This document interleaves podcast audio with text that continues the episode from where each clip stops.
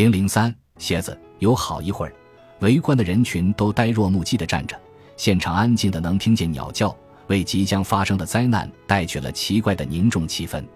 紧接着，可怕的事情发生了：十八百升的航空燃料发生了大爆炸，空气中腾起十五米高的火球。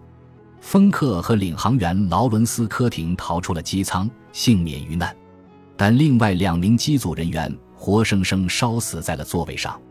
这起事故震惊了整个飞行界，人们都吓坏了，但又病态的渴望见识更多奇迹。希克尔斯基遭受了经济和情感上的双重打击。这架飞机的制造费已经花了十多万美元，但金主们只支付了极少部分费用。而现在飞机没了，他们拒绝付全款。希克尔斯基未来会找到一份设计直升机的新事业，但此时他和风克的飞机连同梦想都完蛋了。就实际而言，其他想尝试飞越大西洋的飞行员也来不及了。在每一年中，飞机能够尽可能安全地从北大西洋上空掠过的时间只有短短几个月，人人都只能等到来年春天再说。春天来了，美国有三支飞行队伍正在筹划，全都配有最出色的飞机、最老练的机组人员。光从飞机的名字“哥伦比亚号”、“美洲号”和“美国老兵号”，就知道民族自豪感有多重要。最初的领跑者是“哥伦比亚号”，这是一架单翼飞机。钱伯林和阿克斯塔刚在复活节前用它创造了耐力记录。但这次里程碑式的飞行结束两天后，一架让人印象深刻的昂贵飞机就被推出了位于新泽西州哈斯布鲁克高地的厂房。它就是美洲号，配备有三台功率强劲的引擎，机内空间可搭乘四人。美洲号团队的领头人是三十七岁的海军中校理查德·伯德，他似乎是个生来就要当英雄的男人。伯德英俊倜傥，来自美国一个最古老。最杰出的家族，伯德家族自乔治华盛顿时代起就一直是弗吉尼亚州的名门望族。伯德的弟弟哈里是弗吉尼亚州州长。在一九二七年，理查德·伯德作为冒险家声名远扬。前一年的春天，他和飞行员弗洛伊德·贝内特一起制造了一架飞机，并首次飞越北极。多亏了费城、纽约两地百货商店的老板罗德曼·沃纳梅克。伯德这一回的远征在当时是资金最充足的，按照他们自己的说法，也是最爱国的。沃纳梅克掏了五十万美元，还从其他富商手里筹集了更多资金，但数额不明。通过沃纳梅克，伯德控制了罗斯福机场的租赁权，这是纽约唯一一处有着足够长的跑道可供飞越大西洋的特制飞机起降的机场。没有伯德的许可。其他任何人都别想去争夺奥泰格的奖金。沃纳梅克坚持机组人员应当全是美国人，这有点讽刺，因为飞机的设计师是安东尼·福克，这个意志坚定、不容易对付的家伙是荷兰人，而且飞机本身也有一部分是在荷兰制造的。虽然稍有人提及，但更糟糕的地方是，第一次世界大战期间，福克在给德国人造飞机。他甚至接受了德国国籍。为了保证德国的空中优势，他发明了同步机枪，让子弹能从螺旋桨旋转着的叶片空隙飞出去。在此之前，所有的飞机制造商只能在螺旋桨上包裹装甲，指望打在叶片上的子弹不会往后弹。除此之外，唯一的办法是把机枪安在远离螺旋桨的地方，可这又意味着飞行员无法重新装弹或清除卡壳。这两种情况又都出现的很频繁。有一段时期，福克的机枪带给德国飞行员绝佳的优势，因他而死的协约国士兵恐怕比因其他任何人死的都多。可此刻，他却坚持说自己从来没真正支持过德国。在这场争夺战中，我的国家始终保持中立，在一定意义上，我也是这样。他在自传《飞翔的荷兰人》里这样写道。他从未解释过他所谓的保持中立是哪种意义上的中立，因为毫无疑问，他在任何意义上都绝不是中立的。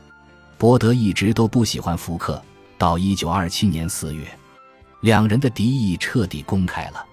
起飞当天晚上六点，福克和机组的三名成员、副驾驶员弗洛伊德·贝内特、导航员乔治·诺维尔及伯德本人，迫不及待地挤进了机舱。这轮首飞由福克驾驶，飞机平稳起飞，在空中表现完美。但当美洲号准备着陆的时候，在无法摆脱的重力作用下，很明显机头往前倾，鼻子先歪了下去。可问题在于，由于机身的中间部分塞着满满当当的大油箱，机舱前面的四个人没有办法撤到后边重新分配载重。福克围着机场盘旋，琢磨自己接下来怎么办。并尽量小心翼翼地开始着陆。接下来到底发生了些什么？一时间变得极具争议性。伯德坚称福克放弃了驾驶，想尽一切办法保住自己的性命，而让其他人听天由命。福克极力否认这一点，谁也没法从坠毁的飞机里跳出去。也许伯德太兴奋，幻想出了这一切。福克在自传里痛苦的讽刺。残存的坠机影像记录短暂又模糊不清，它显示飞机迫降动作很粗野，鼻子掀着地，接着又打了个滚儿，像小孩子翻跟头似的。福克和其他所有乘客一样，只能咬牙挺住，没有其他办法。从纪录片中看，飞机的损伤很小，但实际上情况非常糟糕。一片螺旋桨叶撕开了机舱，插进了贝内特的胸膛，他血流如注。严重受伤，诺维尔痛苦地想起了福克曾有两名手下死于火灾，掀开飞机上的覆盖层，闯出了一条生路。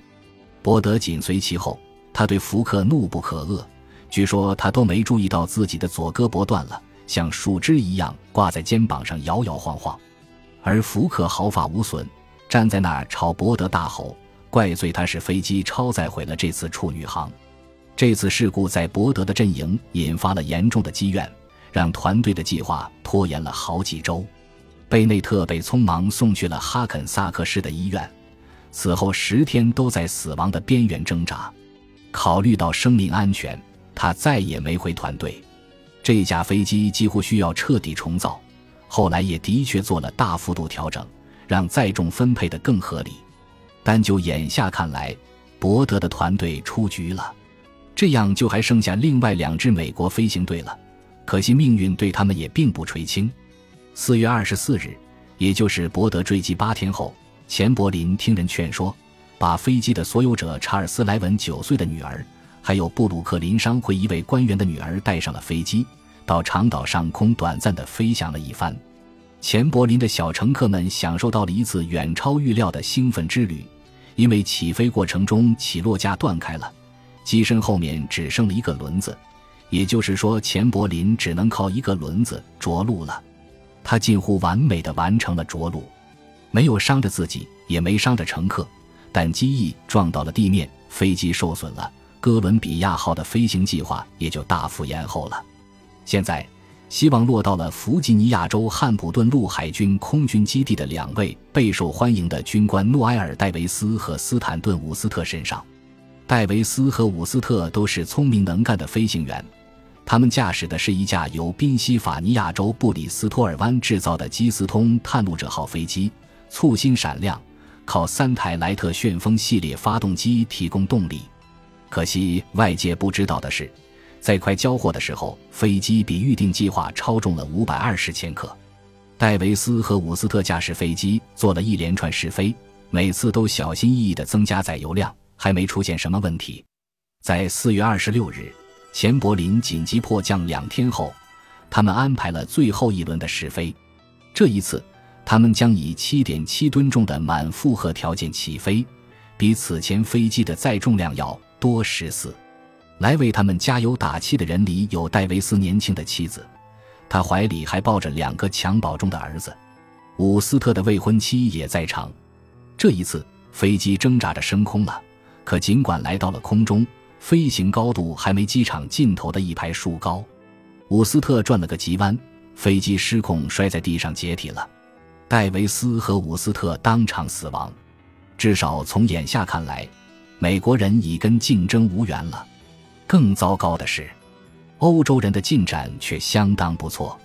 美国飞行员们把所有的心思投入陆上飞机中，意大利人却选择了另一条路。他们认为水上飞机才是未来的发展趋势。水上飞机有很多优势，比如不需要停机坪，因为它们可以停放在任何合适的水体之上。水上飞机可按跳导游的方式横渡大洋，顺着河流深入丛林密布的大陆，停在沿岸没有起降空地的地方，都是传统飞机做不到的。意大利飞行员弗朗切斯科·皮内多最出色地诠释了水上飞机的多功能性和实用性。皮内多是那不勒斯是一位律师的儿子，受过良好教育，本来正要走专业人士的道路，却无意中接触到飞行。他立刻全身心地爱上了它。一九二五年，在机械师埃内斯托·坎帕内利的陪伴下，皮内多从意大利飞到了澳大利亚，返程时又途经了日本。他们使用了长度相对较短的跳跃式完成了这次航行，跟陆地始终靠得很近，用了七个月才走完。这趟五十四七百一十八千米的航程，用任何标准来看都可谓壮举。皮内多成了英雄。一九二二年上台掌权的贝尼托·墨索里尼授予他各种荣誉。墨索里尼被飞行迷住了，为了速度，为了胆量，为了占据技术优势的潜力，在墨索里尼眼里，粗壮的那不勒斯小个子皮内多神奇地体现了所有这些特质，成了自己的空中特使。